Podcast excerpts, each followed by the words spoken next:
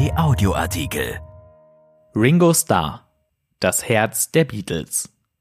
Ringo Starr feiert seinen 80. Geburtstag. Er ist unser Stellvertreter in der beliebtesten Band der Welt und als Schlagzeuger nach wie vor unterschätzt. Von Philipp Holstein. Ob es noch andere Menschen gibt, die auch immer zu schmunzeln müssen, wenn sie an ihn denken? Bestimmt. Keiner sagt Ringo Starr. Alle sagen bloß Ringo. Wie bei einem Freund. Man schließt ihn in sein Herz, selbst wenn man ihn noch nie getroffen hat, vielleicht weil er so arglos wirkt und lustig ist.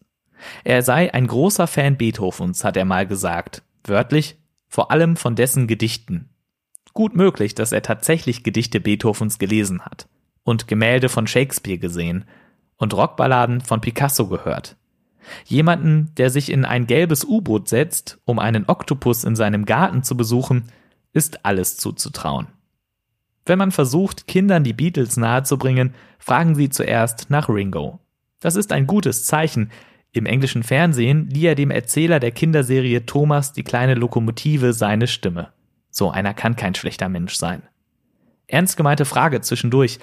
Welcher Beatle wären Sie am liebsten gewesen? Damals. Der überambitionierte, ehrgeizige Paul? Der verquere und gallige John? Der sorgenschwere und fernwehe George? Nee, oder? Lieber Ringo. Der trägt auch mit 79 noch eine Sicherheitsnadel im Ohr. Er macht in der Öffentlichkeit immer das Peace-Zeichen, weil Love is all you need. Er lebt in LA mit seiner Ehefrau, der Schauspielerin Barbara Bach. Und wenn er irgendwo auftritt, muss er gar nicht singen oder sowas, denn die Menschen feiern ihn allein dafür, dass er Ringo ist.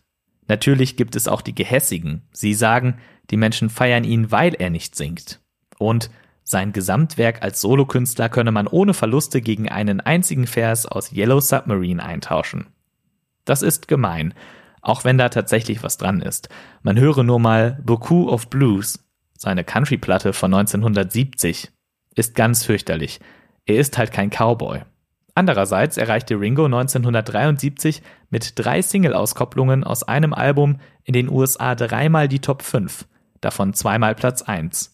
So einen Erfolg konnten weder John und Paul noch George verbuchen. Einer dieser Hits heißt so You're 16 und geht so You walked out of my dreams and into my car. Was man indes mit aller Vehemenz zurückweisen muss, ist der oft gehörte Vorwurf, er sei kein guter Drummer. Leuten, die so etwas sagen, sollte man She Loves You vorspielen. Oder seine Parts aus A Day in the Life. Oder Magical Mystery Tour und Come Together. Oder noch besser Rain. Phil Collins wies mehrfach darauf hin, wie gut Ringo bei den Beatles war. Er war uneitel, stellte sich in den Dienst des jeweiligen Sängers und trieb die anderen nach vorne.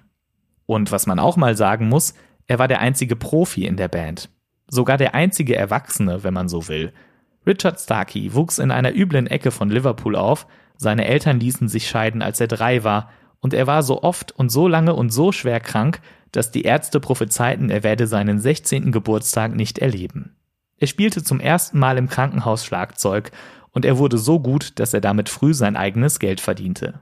Ringos Künstlername prangte bereits wie eine Marke auf seinem Instrument, als Paul noch zur Schule ging.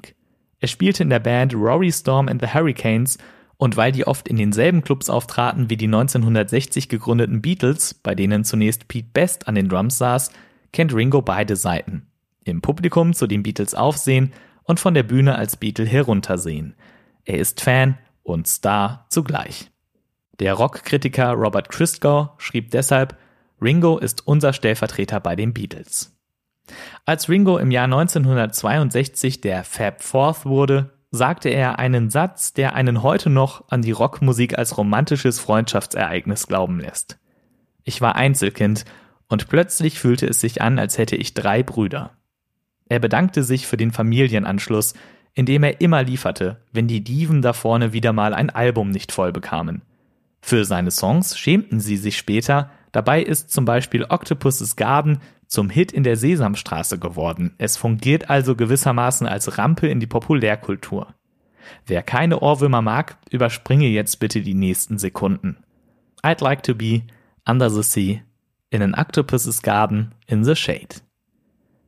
Wie danken sie es ihm? Meistens gar nicht. Am 22. August 1968 hielt ihn jedenfalls keiner auf. Er stürmte aus den Abbey Road Studios, hatte keine Lust mehr auf die verdammten Streitereien. Die Beatles nahmen da gerade das weiße Album auf. Riesenplatte zwar, aber auch Riesenstress. Paul schüttelte bloß den Kopf nach Ringos Abgang und setzte sich selbst an die Drums, um Dear Prudence einzuspielen. Zwei Wochen lang war Ringo kein Beatle mehr. Dann holten sie ihn zurück. Sie schickten ihm ein Telegramm auf die Yacht von Peter Sellers, auf der er gerade vor Sardinien zu entspannen versuchte. Du bist der beste Rock'n'Roll-Schlagzeuger der Welt. Komm nach Hause. Wir lieben dich.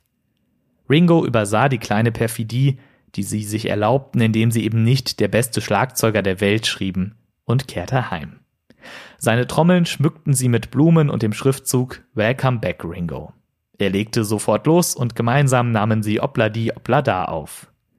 Man kann sich bei Ringo bedanken, dass die Beatles überhaupt so lange zusammenblieben. Er war der gute Geist der besten Band der Welt.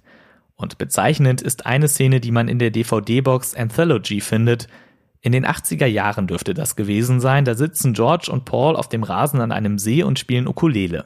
Ringo hockt daneben und klopft einen Beat auf seine Knie. George und Paul tun lässig, aber sie treten miteinander in Wettstreit.